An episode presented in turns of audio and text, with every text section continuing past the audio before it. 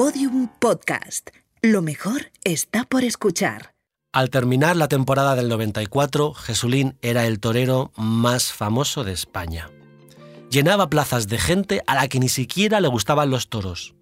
Iban a ver a Jesulín, el torero de las mujeres. Uno de los mayores fenómenos mediáticos de los 90 estaba a punto de alcanzar su apoteosis. En la corrida Va por ellas, Jesulín se encerraría con siete toros para deleite de un público exclusivamente femenino. Pues según tengo entendido, se le ocurrió a él y bueno, mira, fue un éxito. Sobre taquilla y sobre expectación y sobre bombo publicitario, la verdad es que acertó. Se celebrarían tres corridas gratuitas, una en Ubrique, otra en el puerto de Santa María y otra en Aranjuez. Esta última se emitiría en directo en Antena 3. Era algo que nunca se había hecho, que llamaba la atención y que era como un ídolo del mundo del cine, el mundo de la música, pero en el mundo de los ruedos y entonces mm, habría los telediarios. Nunca había ocurrido nada parecido. Nunca volvería a ocurrir después. Es nuestro día. Hoy mandamos nosotras. Hoy estamos aquí, disfrutando de nuestro Jesulín. Delirios de España, segundo episodio, parte 2. Jesulín y sus corridas para mujeres. El alcalde me, dijo que si se celebraba, pues que tendría que ser la presidenta, porque todo tenía que ser mujeres. Y como te he dicho antes, era la, la única mujer que había en ese momento en el equipo de gobierno. Y así fue como me enteré. Esta es Milagros Román. Milagros era la concejala de Abastos, Consumo y Salud en el Ayuntamiento de Aranjuez. Milagros también había convencido al alcalde Eduardo García de abrir una nueva concejalía, la Concejalía de la Mujer.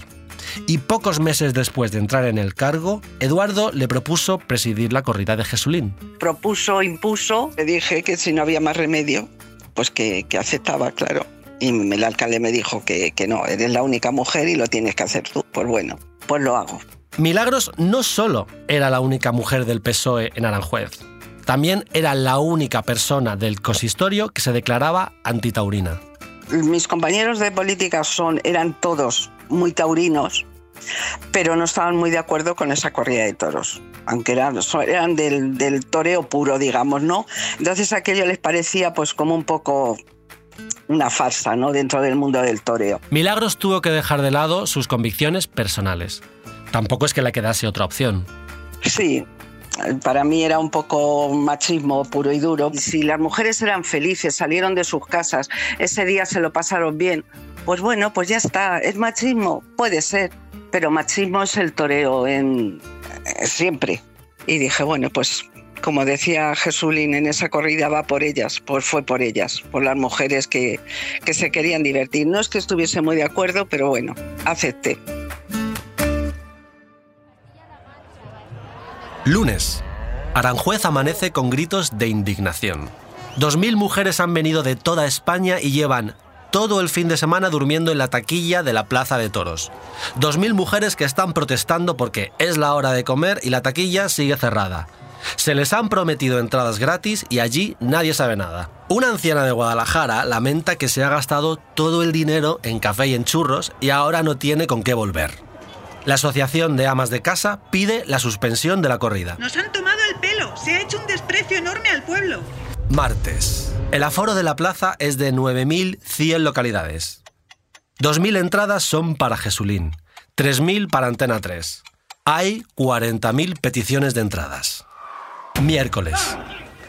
El ayuntamiento de Aranjuez se ve desbordado y no puede atender las peticiones de países como Dinamarca o Alemania.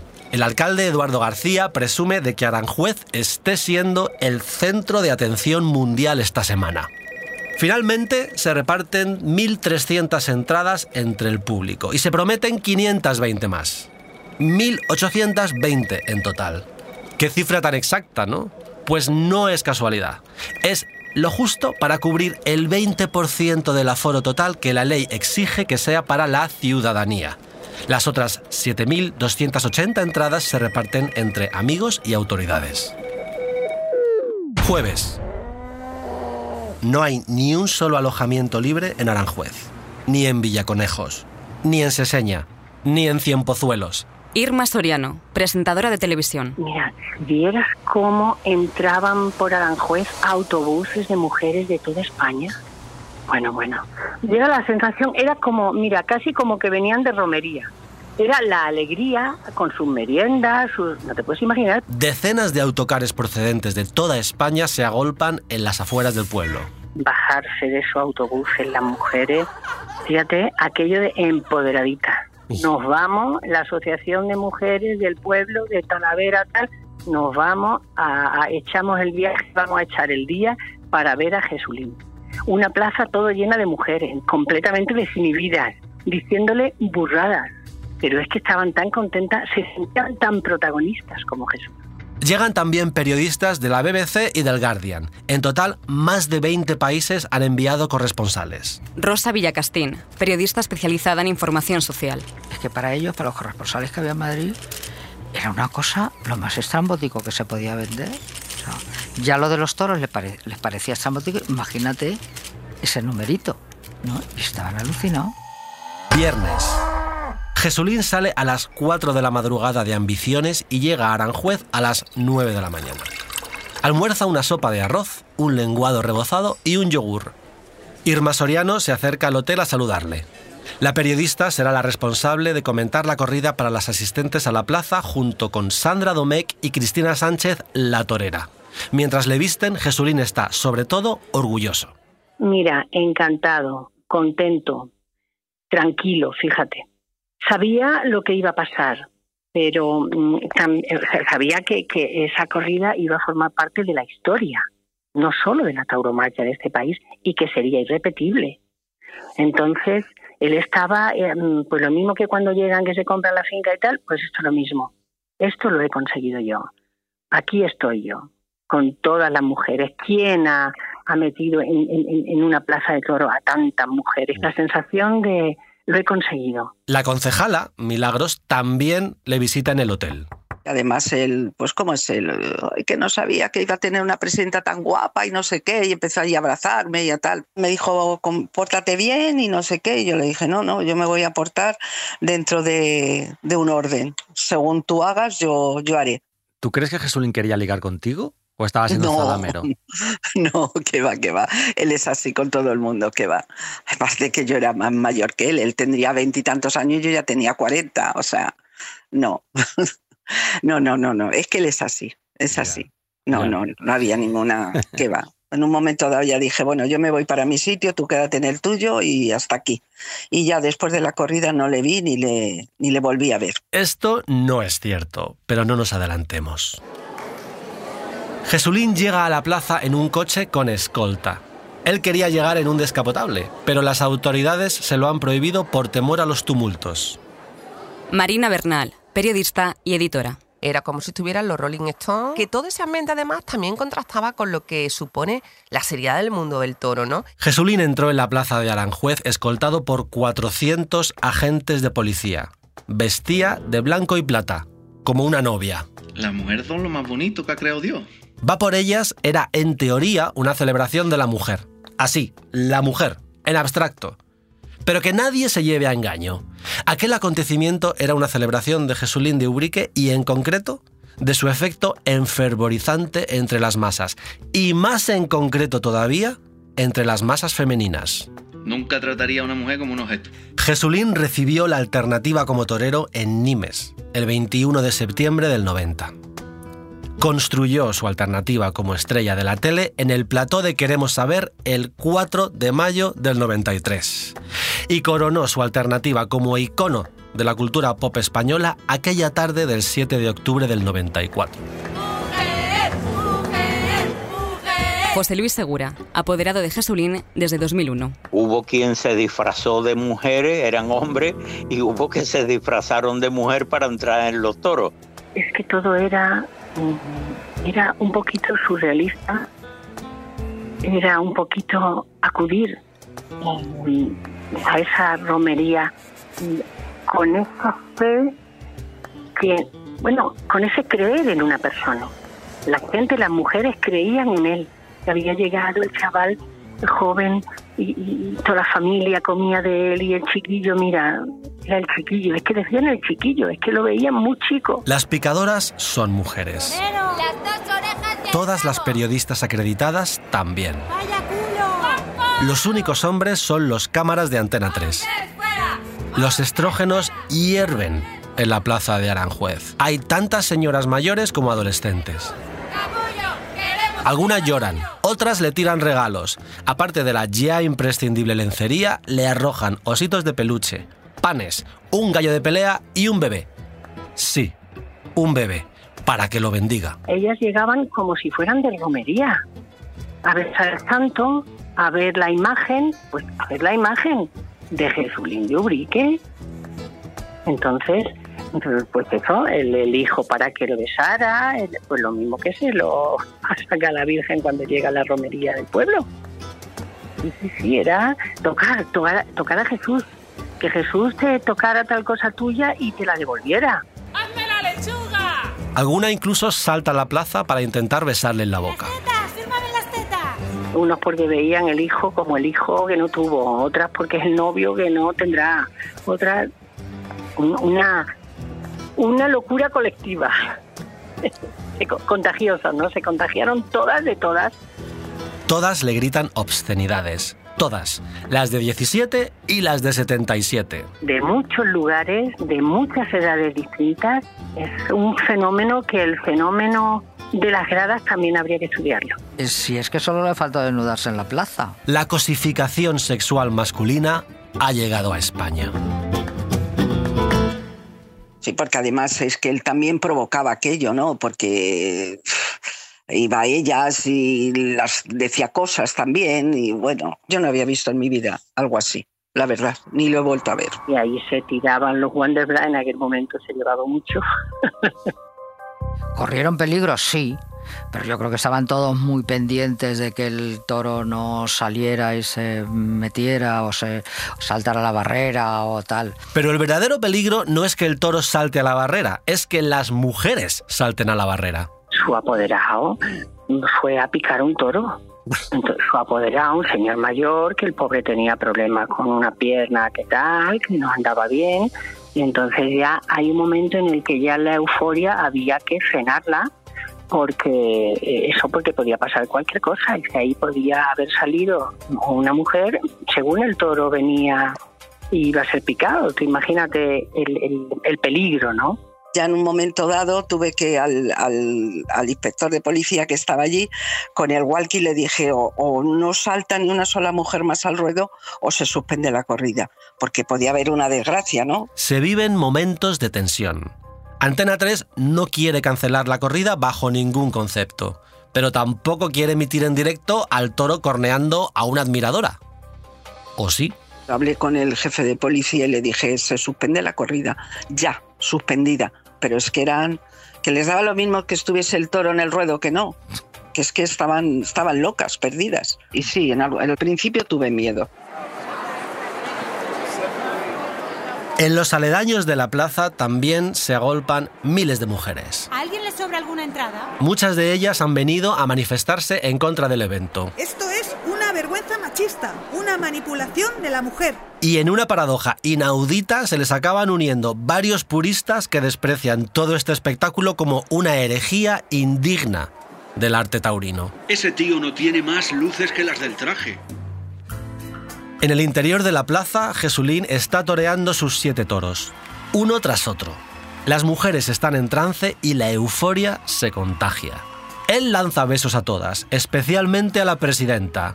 Pues esta locutora eh, empezó a decir, "Mm, hay mucha complicidad entre el torero y la presidenta, a ver qué pasa aquí, no sé qué. Se refiere a Irma Soriano. Claro, a mí aquello me afectó. Milagros tiene a su lado a su hija y al otro lado a Yolanda, una novillera que le va explicando todo lo que ocurre en el coso. Detrás de ellas, escondido para que su masculinidad no arruine los planos del palco, está un señor que se llama José Luis. Y ese era el que me, me puso un poco al día de lo que había que hacer, de lo que era correcto y lo que no. Sobre todo lo que me dijo es que, que no sacase el pañuelo enseguida para dar las orejas. También se me dijo que no, no diese rabos y se dieron, porque si no doy el rabo me linchan las mujeres. En esta época se considera que cortar el rabo del animal muerto es una cosa anticuada pero al final la gente no paraba, las mujeres me, me, decían de todo, porque también las tuve que aguantar ¿eh? a las mujeres. Y, y, bueno, pues decía, venga, pues que sea lo que Dios quiera, les doy el rabo y ya está. Milagros, que como ha dicho antes es antitaurina, no disfruta del espectáculo y sufre con la tortura del animal. Mucho, mucho. Pues a veces tenía que mirar porque no tenía más remedio, pero para mí es un sufrimiento, ¿sabes? Que no... Sufrimiento absoluto hacia el animal y entonces pues no, no disfruté. La verdad es que no disfruté nada de esa corrida de toros, tengo que decirlo. Los comentaristas para Antena 3 forman un tándem simbólicamente perfecto. Rosa Villacastín es periodista del corazón de la casa y Matías Prats, abuelo, el comentarista taurino más emblemático de España, que además ha interrumpido su jubilación para esto. Estamos esperando a que salga el tercer toro de la tarde, pero atención, porque hay una avioneta sobrevolando la plaza de toros de Aranjuez. La avioneta está volando en círculos. Y cuidado, porque parece que va a pasar algo. Sí, un paracaidista. Señores y señoras, un paracaidista desciende y se posa como una paloma mensajera en el coso. Y es una mujer, una mujer ha caído del cielo y se abraza al torero, le besa, le agarra. Una mujer caída del cielo, señores, solo para besar a Jesulín. ¡Qué espectáculo! Lo nunca visto. Rosa Villacastín cita a una admiradora de Jesulín, Carmen Montiel, de Jerez de la Frontera que ha escrito un poema para su ídolo. Me gustaría ser un caramelo para pasar por tus labios y derretirme en tu boca. Matías Prats, por su parte, trata de imprimir algo de épica a las imágenes de Jesulín siendo zarandeado por cientos de mujeres que tratan de escalar hasta su cara para besarlo. Todo es subir al manzano, porque la fruta se encuentra. Hubo salida a hombros, evidentemente a hombros de una mujer, hubo un festejo, hubo celebración y tuvieron que intervenir en muchísimas ocasiones las fuerzas de seguridad para contener a esa masa. Imagínate lo que es una masa enfervecida, enfervorecida, perdón, y, contagiada de ese espíritu, eufórico, es incontrolable. Estaban en trance y estaban, pero disfrutando, ¿eh? O sea, no creas que ninguna pensó, se me ve mi padre o se me ve mi novio. Para muchas, a lo mejor se tuvieron que enfrentar a los maridos y dijeron, vamos a ir, yo voy, aquí te quedas. Y tienen la nevera las papas. Sábado. Aranjuez amanece lleno de basura. Los barrenderos van haciendo montañas de vasos de plástico, abanicos, papel albal y bocadillos a medio comer. Los hombres comentan la jugada en el bar. La hija de uno salió por la tele. La mujer de otro le gritó a Jesulín que quería tener un hijo suyo. Y la suegra del otro salió en Antena 3 desmayándose. Pues muchas críticas lógicamente de los hombres hacia las mujeres, de cómo se habían comportado, porque claro, lo vio todo el mundo en la tele, ¿no? Milagro recuerda que las habladurías en el pueblo duraron varias semanas. Ellos pueden hacer lo que quieran, ellos, por ejemplo, van al fútbol, montan unas líos que para qué y tal, pero son hombres, no pasa nada. Domingo. El teléfono suena en casa de Milagros. ¿Quién llama un domingo? Pues la última persona que se podían imaginar, Jesulín de Ubrique. Pero no quiere hablar con Milagros, quiere hablar con su hija. Mi hija tenía 10, 15, 16 años en ese momento. Y no sé cómo consiguió el teléfono y llamó a mi hija por teléfono. Y de hecho le cogió mi hijo el teléfono de sí, está Ana, sabía su nombre, alguien se lo había dado, no te puedo, sería en el ayuntamiento, no te puedo decir dónde. Eh, mira que soy Jesús. Y mi hijo se empezó a reír, que sí, que sí, que soy Jesús.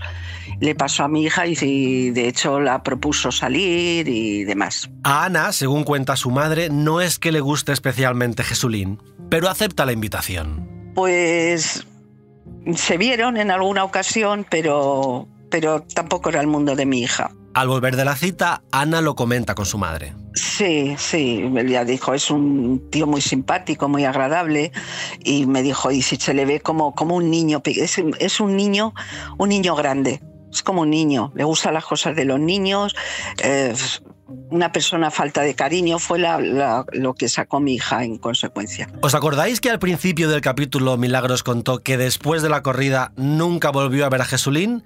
Pues volvió a verlo, una vez más. En una ocasión le vi, le volví a ver, iba yo a, los, iba yo al- a buscar a mi hija que estaba en los toros Jesulín solo le dijo una frase a Milagros. y salió y me dijo, su hija es un toro bravo, me dijo.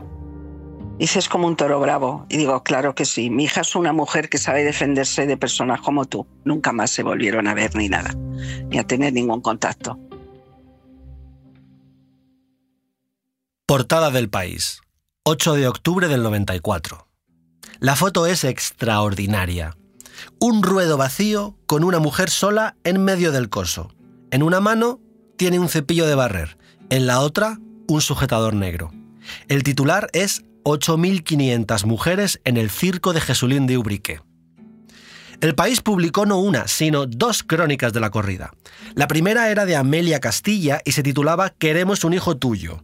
Se centraba en el evento como espectáculo de masas. La otra tenía de título Una taleguilla para 8.888 mujeres y analizaba la corrida en sí. Pero no la firmaba Joaquín Vidal, que era el cronista taurino del periódico. La firmaba Olga Pérez Arroyo.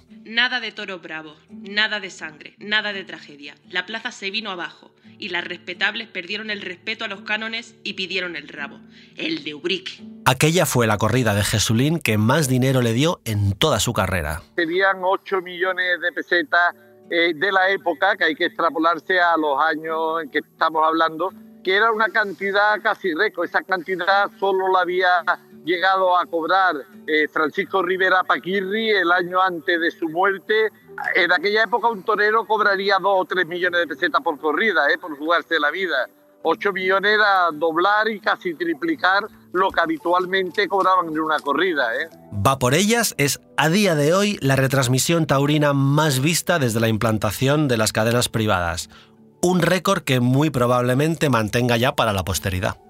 Es decir, que es la corrida de toros con más audiencia desde que en España hay más de un canal para elegir. 5 millones de espectadores y un 43,6 de la cuota de pantalla durante las 4 horas que duró el programa. Muchos de esos 5 millones de españoles no habían visto una corrida de toros en su vida. Muchos de ellos no volverían a hacerlo. Pero va por ellas era otra cosa. Jesulín de Ubrique era otra cosa. Jesulín representaba un nuevo tipo de famoso, la simpatía como marca, caer bien como talento. Y Jesulín entendió que ese talento podía ser muy rentable. ¡Wow! Pero si es Jesulín, mira, mira. Hola, guapa. ¿Qué? ¿Tomando colacao, no? Compadre, colacao para nosotros. Oído, maestro. Como buen personaje marca, Jesulín por tener tenía hasta su propio eslogan. En dos palabras, impresionante. Antena 3 estrenó un programa con ese mismo título, Impresionante. Lo presentaban Goyo González e Ivonne Reyes y Jesulín apadrinó el primer programa. Si la unidad de medida de la fama en la España de los 90 era salir en qué apostamos, Jesulín salió cuatro veces en cuatro años. El programa de canciones satíricas La Parodia Nacional le dedicó cinco canciones en tres años. El recopilatorio de Bacalao Currupipi Mix tuvo tanto éxito que sacaron una segunda parte. Y en este momento, y quizás solo en este breve momento, tenía muchísimo sentido que Jesulín abordase otros proyectos, como por ejemplo, hacerse cantante. En cuanto Jesulín terminó la primera y última actuación de su single Toda en el Festival de Benidorm del 96, España entera se vio atravesada por un mismo chiste, el de Toa, Toa, Toa. Así era como todo el mundo sabía perfectamente que Jesulín pronunciaría ese estribillo. La dicción castellana perfecta que exhibía en la canción se convirtió en un chiste en sí mismo. Aquella noche, Toa Toa Toa fue trending topic sin necesidad de que existiera Twitter. Venga. Hay que reconocerle un mérito a Toda. No existe ninguna otra canción en España que con una sola actuación televisiva, sin videoclip, sin sonar en la radio y antes de los tiempos de YouTube se hiciera tan famosa de manera tan masiva. Hoy existe toda una generación de españoles que se acuerda perfectamente del estribillo de toda sin esfuerzo. Pero la broma había llegado demasiado lejos. Por culpa de toda, España pasó de reírse con Jesulín a reírse de Jesulín. La línea nunca estuvo demasiado clara, pero después de la actuación en el Festival de Benidorm no quedaban dudas. Jesulín ya no era el novio de España. Ahora era su chiste favorito. Y te voy a decir una cosa. Había canciones muy bonitas. No sé por qué pusieron toda todas. Mucha gente habría pagado por no escuchar cantar a Jesulín, pero fue él quien tuvo que soltar pasta para detener toda esa locura. Pagué y a tomar por culo. Me raé porque vi que me perjudicó. Se acabó el cante, matar perros y se acabó la rabia. Pero ya había una serie de compromisos adquiridos con la casa de discos y con los sitios donde iba a actuar que eso, según él mismo ha reconocido, le costó 80 millones de pesetas volver a poder echar marcha atrás y decir, no quiero ser cantante, lo mío es los toros. Jesulín también canceló el proyecto de rodar una película con Isabel Pantoja. Se iba a titular La Bien Pagá. Y quién sabe si de ahí hubiera salido un romance, porque Jesulín iba diciendo por ahí que la Pantoja era su mujer ideal. Tan solo tres años después de recibir la alternativa como estrella mediática de manos de Mercedes Milá, Jesulín se recluyó. Solo quería ser un torero. Solo quería que le dejasen en paz. Decidió cambiar esa relación que tenía hasta ese momento con los medios de comunicación. Cuando dejó de interesarle o cuando no quiso ser tan eh, público, cerró las puertas y ya está. Lo que él no sabía en aquel momento es que había alimentado la bestia de la fama y esa es una bestia insaciable e incontrolable. Y el público más todavía. En aquel momento era llenar muchas horas de, de televisión, porque se pasó de que solo había una televisión a que había tres televisiones. Y como televisión española esas cosas no las hacía, pues las otras dos tuvieron que mm, entrar en esa dinámica. Si los artistas de toda la vida no estaban por la labor de participar en el circo, las cámaras enfocarían a sus allegados, que sí parecían más contentos con toda esa atención. Y así fue como surgió una nueva fórmula para la prensa rosa, los famosos satélite. La madre de Jesulín vendió exclusivas. Su padre hizo carrera como pintor.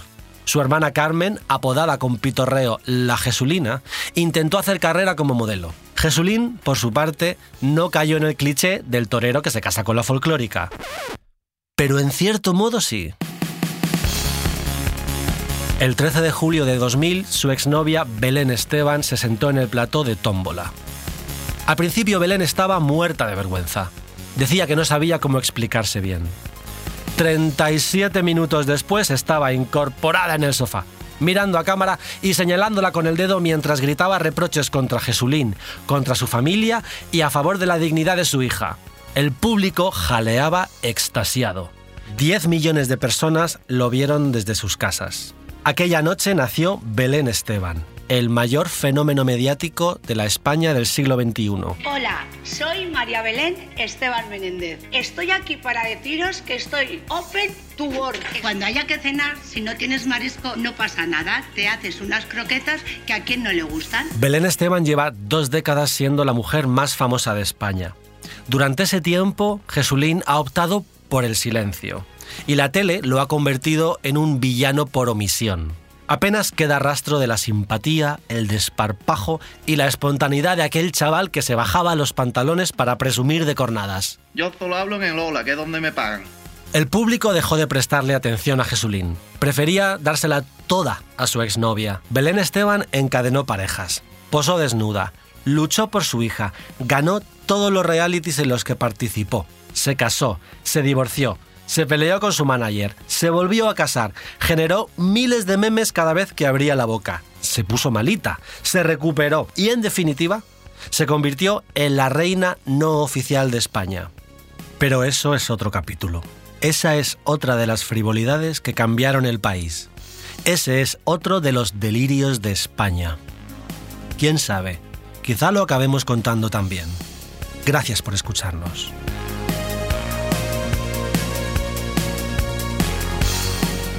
Delirios de España, las frivolidades que cambiaron un país. Una serie original de Podium Podcast.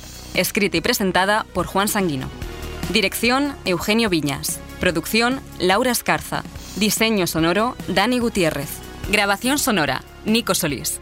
Producción ejecutiva, Lourdes Moreno Cazalla.